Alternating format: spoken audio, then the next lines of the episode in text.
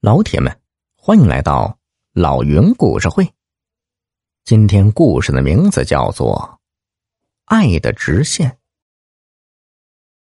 新学期开始了，刘老师到一个班级当了班主任。不久后，他发现班上有一个奇怪的男生，每天中午放学后，别的学生都是一窝蜂似的涌出教室，只有他。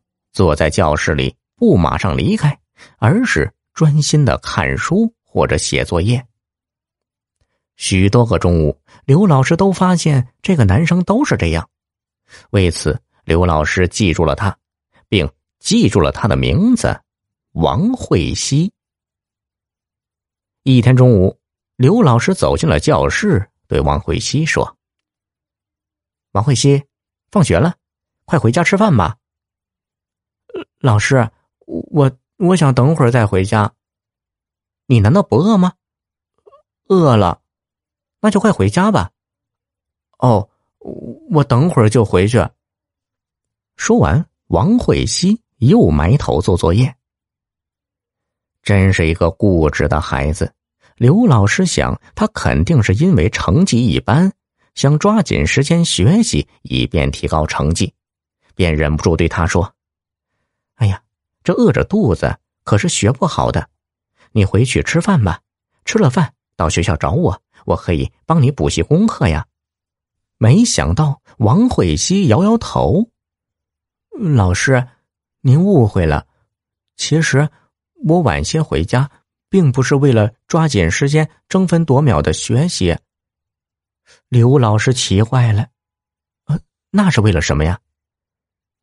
王慧熙告诉刘老师，他的父亲早年去世了，母亲为了供他和妹妹读书，外出打工了。每天早上，他和妹妹一起就起床做好中午的饭菜，中午他和妹妹回家热一下就可以吃。由于他饭量大，他担心自己吃多了，妹妹就吃不饱，便晚些回家，这样。妹妹就能放开肚皮吃饱饭，剩下的他再吃。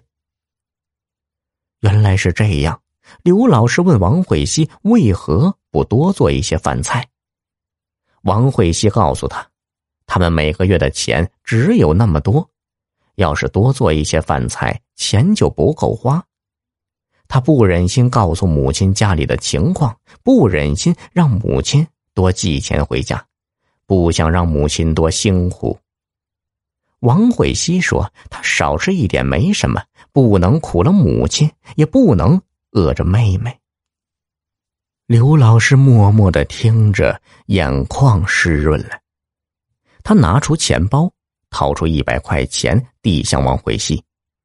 王慧熙连连后退，说：“老师，我不能要您的钱，您放心，我的问题我自己能解决。”现在我每天都在悄悄的捡废品呢，我能挣钱，很快我就能吃饱饭了。刘老师知道这是一个要强的孩子，他只好作罢，收起了钱。以后的每个中午，刘老师依然发现王慧熙迟迟不回家。每次看到教室里埋头学习的这个孩子，刘老师就叹息不已。